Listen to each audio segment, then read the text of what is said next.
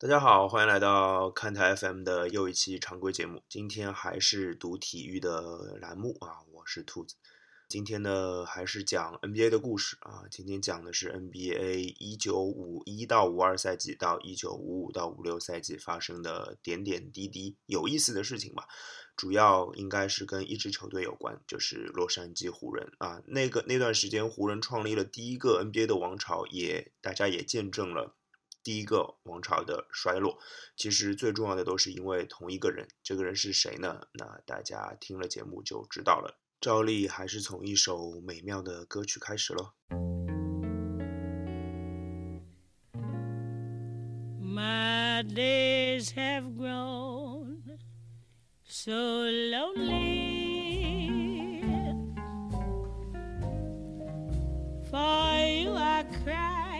大家现在听到的这首歌来自美国五十年代的非常有名的爵士乐女歌手 Billie Holiday，这应该也是五十年代美国非常有名的爵士乐女歌手之一啊。这首歌叫做 Body and Soul，也是她的非常有名的一首歌。今天我们继续 NBA 年鉴的话题啊，今天时间来到了一九五一年，我们今天讲的是一九五一到一九五二赛季。呃，其实，在这个赛季最重要的一个关键词，或者说关键的球队，还是明尼阿波利斯湖人。如果要找一个人的话，依然是乔治麦肯。呃，之前其实一九五零到一九五一赛季，洛杉矶湖人丢掉了总冠军，没有达成三连冠。呃，而且呢，联盟在别联盟的别的球队在针对乔治麦肯这样一个 NBA 最厉害的中锋的时候，他们无所不用其极，用了各种手段。麦肯是在伤痕累累的情况下，没有帮助湖人拿到上一个年度的总冠军。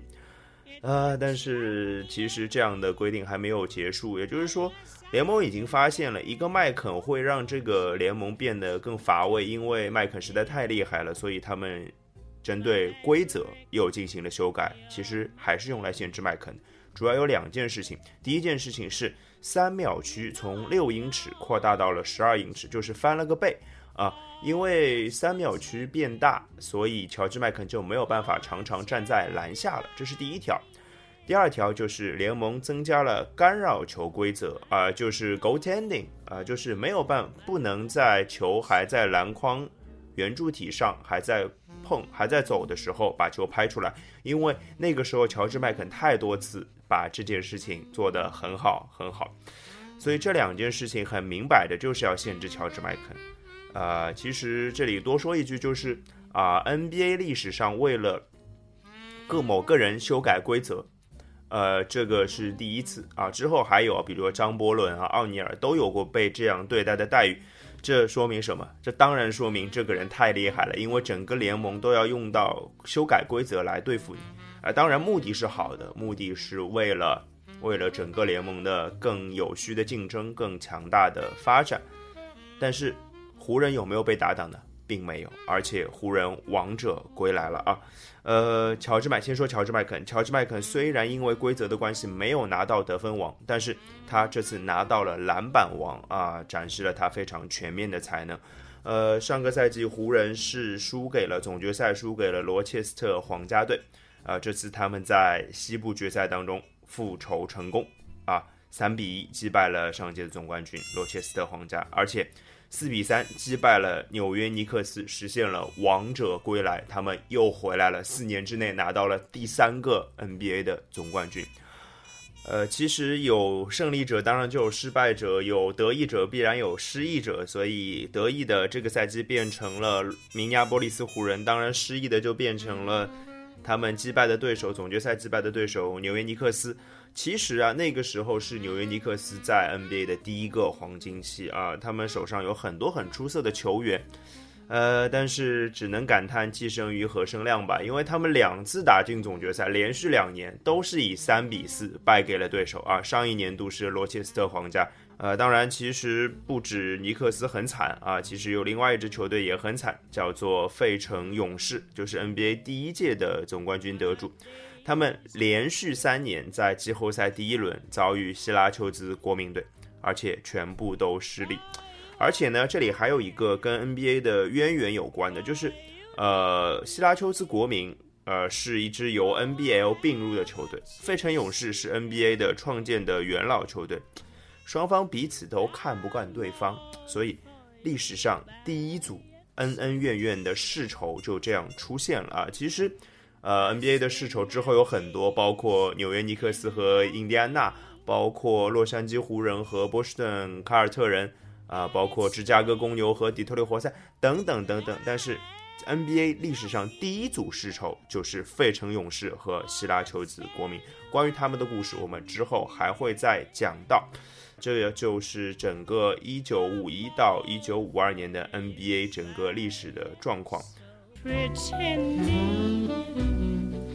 It looks like the ending, unless I can have one more chance to prove, dear, my life ahead you're making. You know I'm yours for just the taking. Oh, I tell you, I need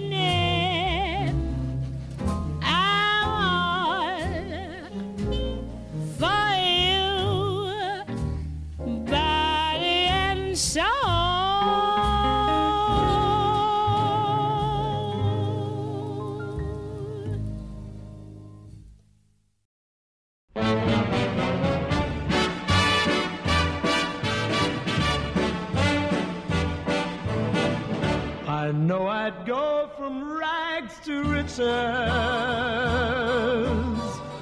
if you would only say 大家现在耳边听到的这首非常澎湃的歌曲，来自美国爵士乐男歌手 Tony Bennett，这是他在1952年的冠军单曲《Rags to Riches》。啊，这是那我们当然今天把时光带回到一九五二年，看一下一九五二到一九五二五三赛季的 NBA 到底发生了些什么事。呃，那今天节目的第一个主角叫做纽约尼克斯啊。其实上个赛，其实上一期节目我已经提过这支球队了，说他们连续两个赛季三比四在总决赛当中失利啊，连续两年打进总决赛，连续两年三比四失利，非常悲催。那你以为他们的悲催史到头了吗？并没有啊！他们这个赛季又一次闯入了总决赛，又一次输给了明尼亚波利斯湖人啊！所以这个怎么讲呢？就是呃，一衰更有一衰衰啊！怎么办呢？就是点儿背啊，既生瑜何生亮，或者说就是永远无法逾越过西部那个明尼阿波利斯湖人，或者说罗切斯特皇家这。这座大山就是过不去，而且这个赛季纽约尼克斯啊三军用命，在第一场在明尼阿波利斯的湖人的主场击败了湖人，第一场客场获胜，但是后面竟然连输四场，包括在纽约他们的主场麦迪逊广场花园连输三场，四比一，这次倒不是三比四惜败了，但是输得更惨，颜面无存。呃，所以这个纽约尼克斯连着三年打入总决赛，连着三年失利啊，成为 NBA 前十年当中最大的悲情的英雄啊。这三次总决赛的失利之后，纽约尼克斯一蹶不振啊。他下一次回到 NBA 总决赛的舞台是在十多年后的一九七零年，啊，将近二十年之后了。所以可见这个阵痛期有多长啊，这段时间对他们的影响有多大。当然，湖人还是依然相当的强大。呃，虽然乔治麦肯的场均得分有下降，但是球队整体实力有增无减。常规赛他们赢了四十八场，联盟第一。啊，季后赛击败韦恩堡活塞，然后击败了纽约尼克斯，拿到了总冠军。呃，就没有任何的悬念啊，没有任何的悬念。而且乔治麦肯还拿到了全明星赛的 MVP。为他的荣誉簿上又增添上了一笔，啊，也是就相当于就是他在收集荣誉嘛，这总这个全明星赛 MVP 他总是要有的，对不对？呃，所以当时的湖人和尼克斯就跟两极分化的非常严重的两个东西一样啊，湖人非常的得意，让啊又一个又一次卫冕成功，纽约尼克斯就三年连着悲剧啊。那其实今天再讲另外一个话题好了，说一个一九五二到五三赛季第一次加入 NBA 的一个奖项，叫做年度最佳新秀啊。在那个赛季，第一次增设了这个奖项啊。韦恩堡活塞的蒙克梅内克成为了第一个获得这个奖项的人。呃，其实啊，年度最佳新秀这个奖项是真的很多很多超级球星永远的痛啊，因为这就跟最佳新人，就是我不知道大家听不听音乐啊，就比如说格莱美啊，格莱美最佳新人奖，你一辈子只能拿一次，只有一次机会去拿，因为。他只给那个第一次、第一次出专辑的人，就像 NBA 一样，他只给第一年进入 NBA 的人，所以一生只有一次机会可以拿到这个奖项，对不对？所以啊，你们看啊，现役的很强的球员，包括库里啊，最近准的变态准，库里，包括未来联盟很有可能的第一人安东尼戴维斯，浓眉哥，啊，再包括之前的科比啊，科比。还还有挺多的啊，他们都没有拿过最佳新秀这个奖项啊。科比那年是艾弗森嘛，安东尼戴维斯那年是利拉德，啊，库里其实新秀赛季表现也就一般，并没有特别出色啊。包括还有哪些人没有拿过啊？包括已经退役的名人堂非常啊五十大巨星名人堂的人物奥拉朱旺，啊，奥拉朱旺那年当然是因为败给了败给了乔丹，对不对？还有卡尔马龙啊，卡尔马龙那年应该是败给了帕特里克尤因啊，当然都是很强的人物，他们都没有拿到过这个奖项，所以这个年度最佳新秀也是一个特别特别有意思的奖项啊，特别有意思的奖项。那我觉得我们可以脑洞大开一下，试着想一下，就是拿到拿到最佳新秀的球员和没有拿到过最佳新秀的球员放一个队，大家比一比啊，现役的也可以比。那个以后的也可以比啊，其实都是很有意思的，对不对？啊，这是我一个脑洞大开的结果。最后再讲一个故事，其实跟全明星赛有关啊。前面提过全明星赛，乔治麦肯拿了 MVP，但是入选人数最多的并不是洛明尼亚波利斯湖人，而是波士顿凯尔特人。他们有四个人参与全明星啊，入选了全明星。也就是为之后的凯尔特人王朝奠定了一个很好的基础吧。那关于凯尔特人的故事呢，今天就讲到这里啊，先稍微提一提，因为之后会有凯尔特人王朝非常长篇章的故事在等待着大家。好，那今天一九五二到一九五三赛季的 NBA 的故事就跟大家讲到这里啊。如果大家有任何跟这个有关的话题，有想跟我们分享的，或者对这个历史上的某个人有问题的、有疑问的，都可以在微信公众号上跟我们留言啊。呃，看台 FM 在公微信公众平台上搜索“看台 FM” 这几个字啊，那然后看到一个绿色的图标就是我们了，加我们跟我们互动就好了。再放一首啊，在一九五二年美国单曲榜上排名非常排名冠军的歌曲啊。来自 Patty Page 啊，这首歌很可爱，叫做《The Doggy in the Window》，就是就是窗上的小狗狗啊，很可爱的一首歌。I must take a trip to California and leave my poor sweetheart alone. If he has a dog, he won't be lonesome. and the doggy will have a good home. How much is that doggy in the window? The one with the waggly tail. How much is that doggy in the window? I do hope that doggy's for sale. I read in the papers there are robbers with flashlights that shine in the dark. My love needs a doggy to protect him and scare them away with one bark. I don't want a bunny or a kitty. I don't want a parrot that talks. I don't want a bowl of little fishies. He can't take a goldfish for a walk. How much is that doggy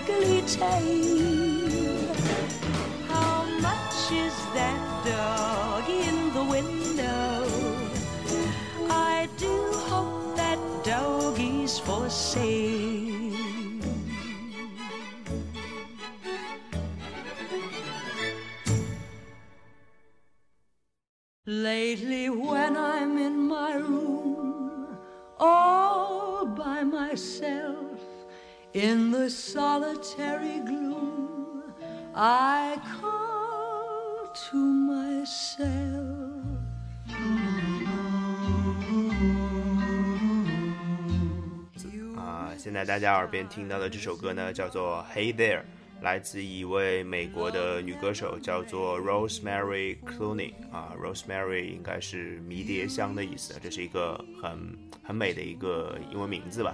啊，应该有不少人会把自己的名字叫做这个啊。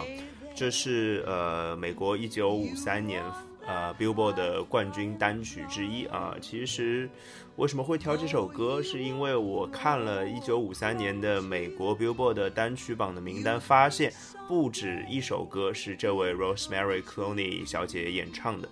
然后我就去好奇看了一下照片啊，果然是个绝色美女啊，然后唱的也很好听，那就跟大家分享一下。当然。更重要的是，今天我们要讲的是1953到54赛季 NBA 发生的故事。那 NBA 这个赛季最最重要的一件事就是洛不是洛杉矶湖人了啊，明尼阿波利斯湖人，他们要在好多年之后才改名叫洛杉矶湖人啊。当然那个时候我们也会讲这件事情啊。这那个赛季就是明尼阿波利斯湖人再次拿到了总冠军，完成了 NBA 历史上第一个三连冠。他们也是在六个赛季当中五次拿到总冠军啊！如果没有那个赛季罗切斯特皇家队的逆袭的话啊，洛杉矶湖人就是六连冠了啊！啊，当然没有如果了。那其实，嗯，这里又要提一下纽约尼克斯了啊，就是呃，纽约尼克斯。在悲催的连着三个赛季没有进入总决赛啊，进入总决赛没有拿到总冠军之后，他们终于再也没有打进总决赛了。他们在呃分区季后赛第一轮的小循环当中就输掉了，四战皆负，排名垫底，连打进下一轮的机会都没有，然后就一蹶不振啊。当然，湖人拿到总冠军最大的功臣，当然还是乔治麦肯。啊，当当然啊，麦肯随着他的年纪的增长，啊，他的统治力在下降。但是我觉得这个不一定单单是年纪的增长，还有就是，呃，日积月累对手对他的砍伐，我觉得完全可以用这个字来形容。啊，他的场均得分第一次降到了二十分以下，呃，篮板王也在也没有拿到第一名啊。那其实我们去想象一下乔治麦肯这个人，如果大家呃有印象的话，或者大家可以去看，呃，看台 FM 的微信公众平台啊，微信公众平台就是在微信公众号当中搜索看台 FM，看到那个绿色的图标啊，就是我们了啊。那个广告做完了，我们接着讲乔治麦肯啊。看乔治麦肯的照片啊，你就看到他平时就是他是个白人啊，然后。很斯文的，戴着一个近视眼镜，看起来也挺厚的样子，然后身材又非常不魁梧，跟现在大家想象的那些，呃，LeBron James 啊，或者说像什么 Anthony Davis 啊这样的形象是格格不入的，跟库里倒是有点像，大概是这样。其实那一年三连冠之后的麦肯才二十九岁，对于现在来说，二十九岁是刚刚出成绩的时候啊，巅峰期，啊。甚至有些球员二十九岁还没有完全的成熟都有，但是对于那个时候的麦肯来说，他已经扛不住了。为什么？因为他本身，我们之前讲过，他的骨骼比较纤细，他经不起嗯对抗。第二个事情就是因为他实在太出色、太强了，所以对手对他有非常粗暴的对待，所以那个时候他也身体已经不堪重负了，所以。当带队拿到三连冠之后，麦肯选择了离开球队。当然，我觉得最重要的原因啊，不是他没有好胜心，也不是他不想再拿总冠军了，因为他的身体实在是吃不消了。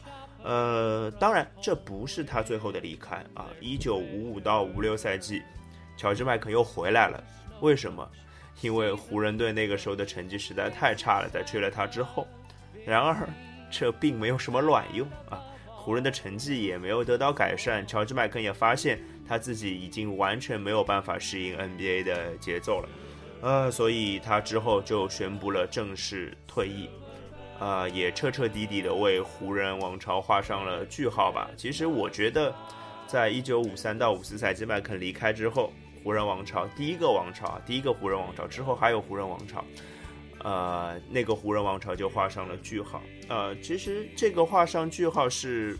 其实是有一些非受迫性的，因为麦肯的身体扛不住了，所以 NBA 也开始了思考一件事情，就是到底怎么样保护球员啊，甚至保护明星球员。之前 NBA 一直在制造规则要对抗麦肯，为了让比赛更激烈，但是矫枉难免过正，好像忽略了麦肯对麦肯这个球员的保护啊，对超级巨星的保护。呃，而且啊，那个时候 NBA 对犯规的限制非常少，只有六犯离场这件事情而已啊。所以就是球员啊，一个球队可以布置战术，我拿五个人轮流对某个人进行犯规，轮流进行砍杀战术类似的。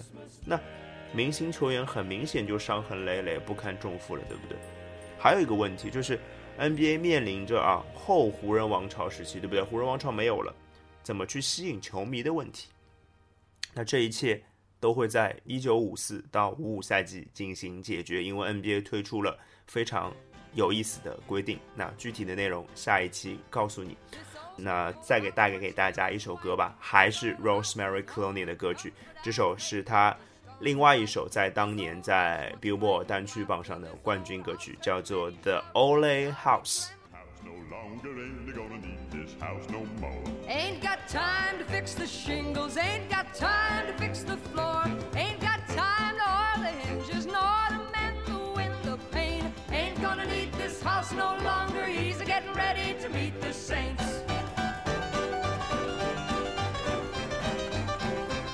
Old house is a getting shaky, this old house is a getting old. This old house lets in the rain, this old house lets in the cold. Oh, his knees are a getting chilly, but he feels no fear of pain, cause he sees an angel peeking through a broken window pane. Ain't you gonna need this house no longer, ain't you gonna need this house no more. Ain't got time to fix the shingles, ain't got time to fix the floor, ain't got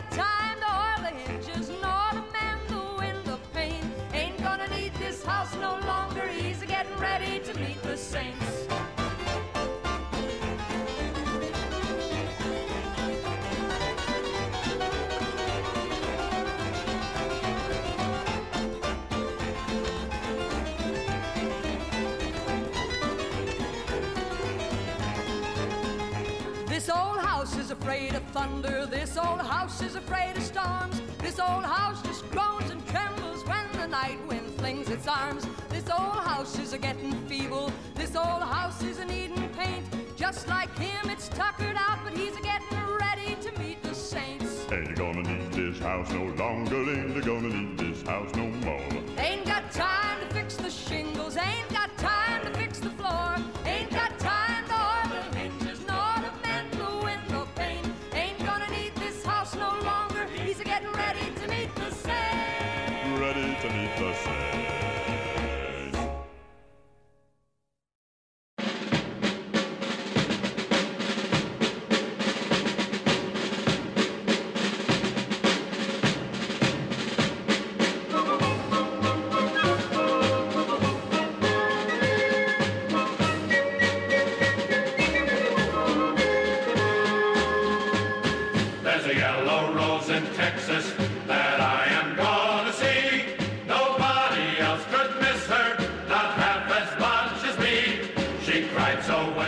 这个啊非常激昂的军乐队的进行啊，我不自觉的语速就加快了一点啊。这首歌来自 Mitch Miller 的《Yellow Rose of Texas》，德克萨斯的黄色黄玫瑰啊啊，这首歌。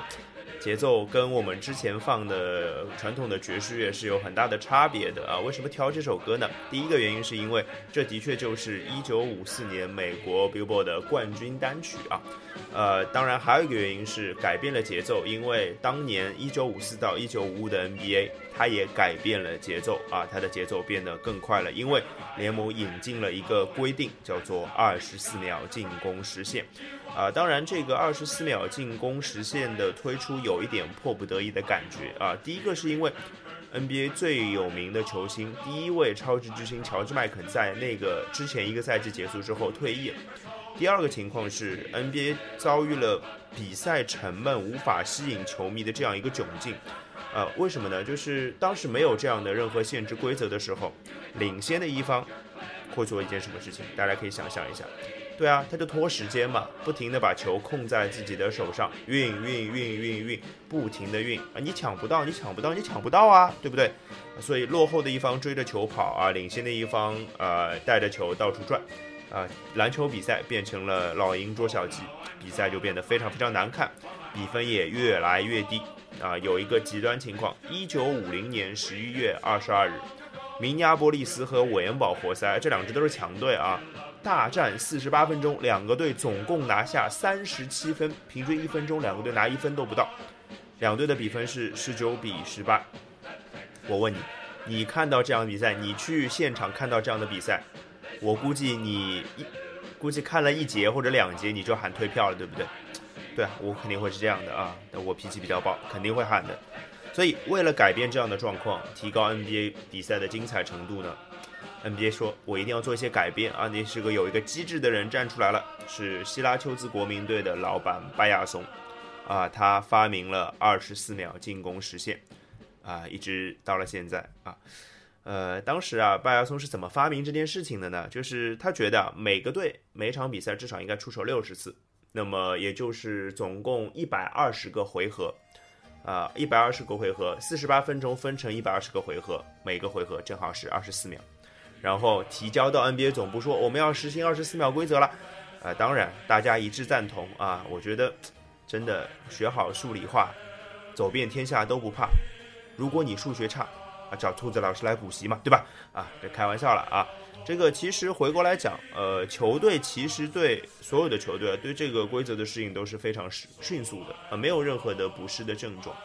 场均得分呢，上一个赛季是七十九分每支球队，这个赛季变成了九十三分。比赛回合多了，节奏更快了，投篮更多了，得分更多了，当然把球迷都拉回来了嘛，对不对？其实啊，就是要说就是好人有好报，既然拜亚松。想出了这样一个妙招，拯救了 NBA，他的球队一定也有好运气，就是这样的啊。他带领的希拉丘斯国民，他用全联盟最高的效率拿到了最多的胜利。之后他们总决赛啊，四比三击败了西部冠军韦恩堡活塞，拿到了队史的第一座总冠军奖杯。啊，当然球队的最大功臣这里得提一提啊，多尔夫谢伊斯啊，他之后也入选了 NBA 五十大球星。他场均拿到十八点五分，十二点三个篮板，罚球命中率百分之八十三点三，相当全面。看看现在的中锋被砍成那个样子，对不对？霍华德啊，小乔丹啊，德拉蒙德啊，以前但这个内线啊，这个进攻成功率高，还包括罚球命中率高。呃，这里还有大概两个球员要提一提吧，就是一个是费城勇士的中锋叫尼尔约翰斯顿，其实。如果你去查看啊，我们年鉴的这个文字版啊，就在看台 FM 的微信公众平台上啊，你就可以。其实我们每次年鉴之前都有一个奖项排行榜，其实不停的都会在这个奖项排行榜上看到尼尔约翰斯顿这个名字啊。他这一季这个赛季啊，场均二十二点七分，十五点一个篮板，成为 NBA 历史上第一个包揽了得分王和篮板王的球员啊，第一个两个。都制霸的球员，另外一个呢就是鲍勃佩蒂特啊，鲍勃佩蒂特是 NBA 历史上第一位超级大前锋啊，那一年他刚刚进入 NBA 啊，他刚刚进入 NBA，第一年的战绩成绩就是二十点四分，十三点八个篮板啊，这个数据比刚刚我们说的呃总冠军最大功臣多尔夫谢伊斯还要出色。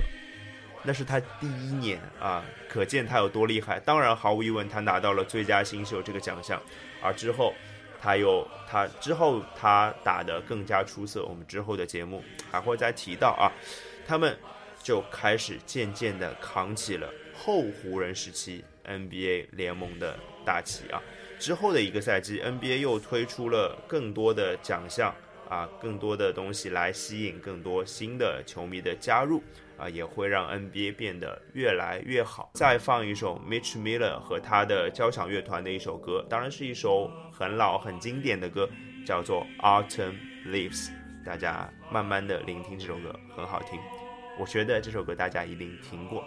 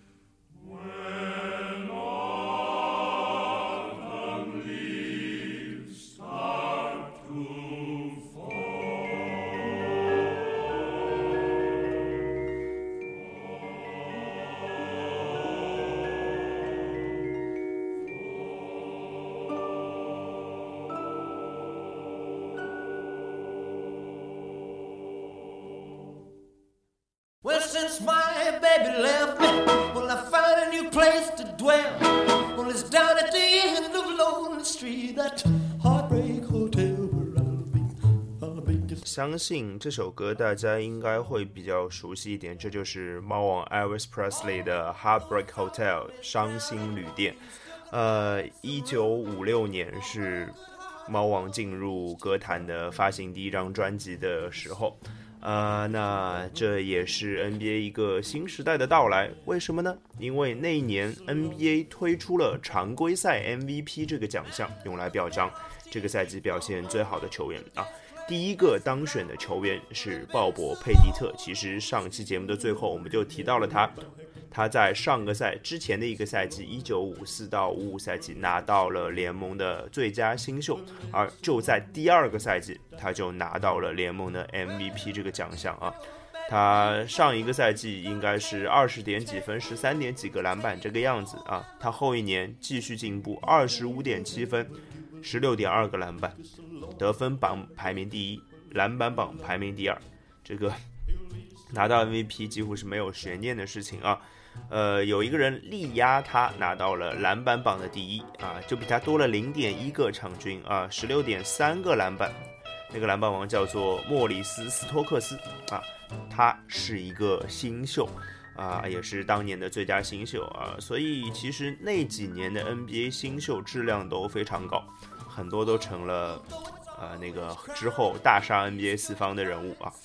呃，当然这个还有一个关键点，当然说一个赛季最重要的肯定还是总冠军嘛，对不对？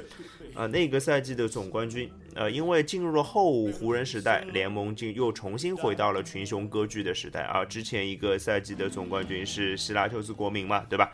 他们最快的适应了二十四秒进攻体系。呃，那这支球队啊，这支新的总冠军，他就是因为上个赛季他没有对二十四秒适应的很好。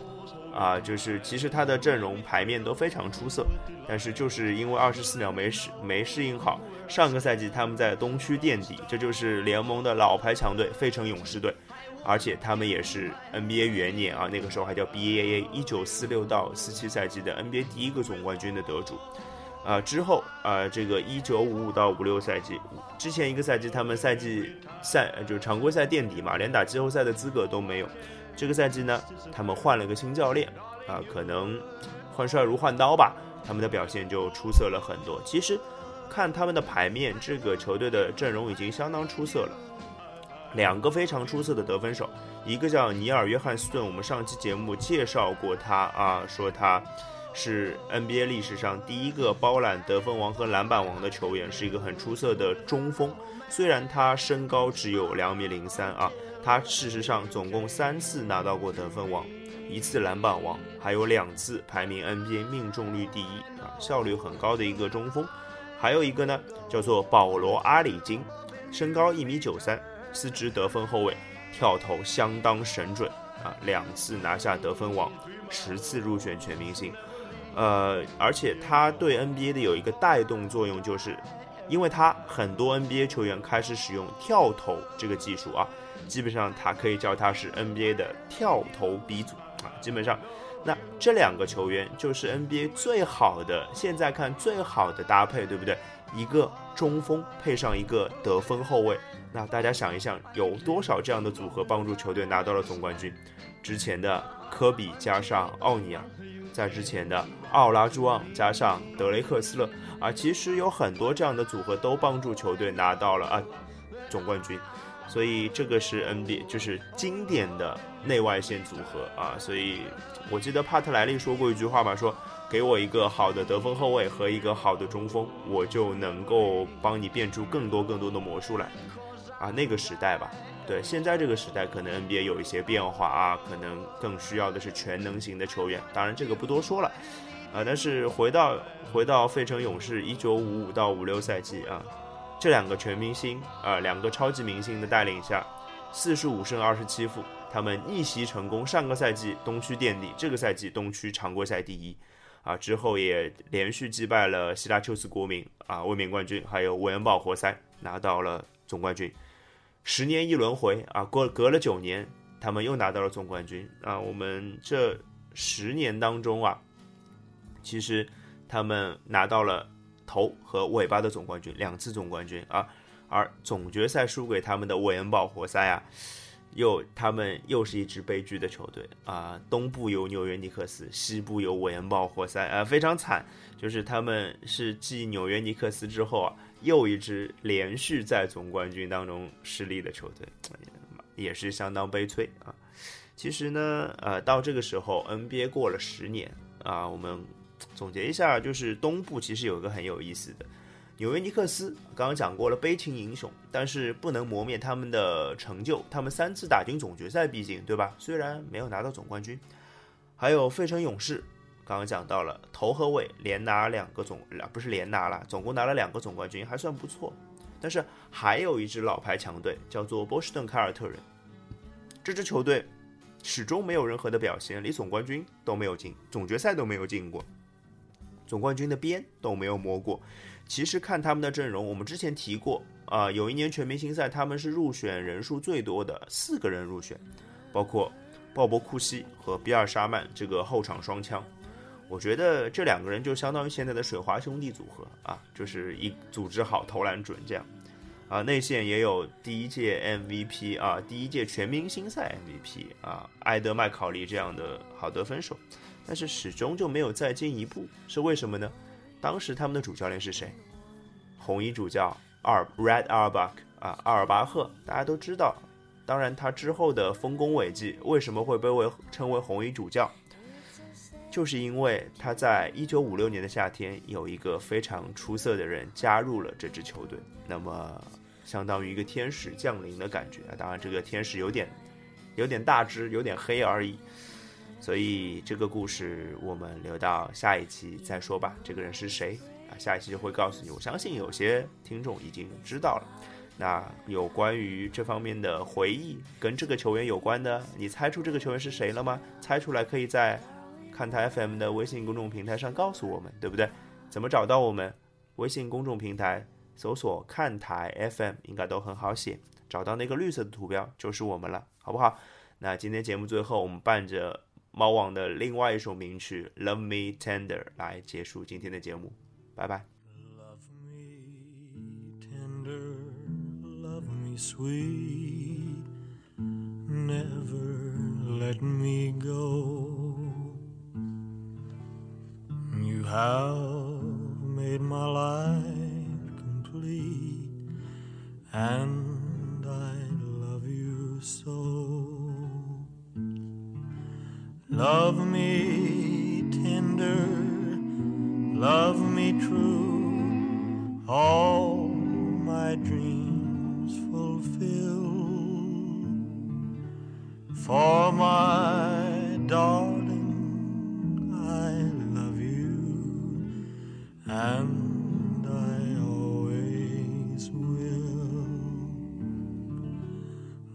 Love me tender, love me long, take me to your heart, for it's there that I belong and will never part. Love me tender, love me true,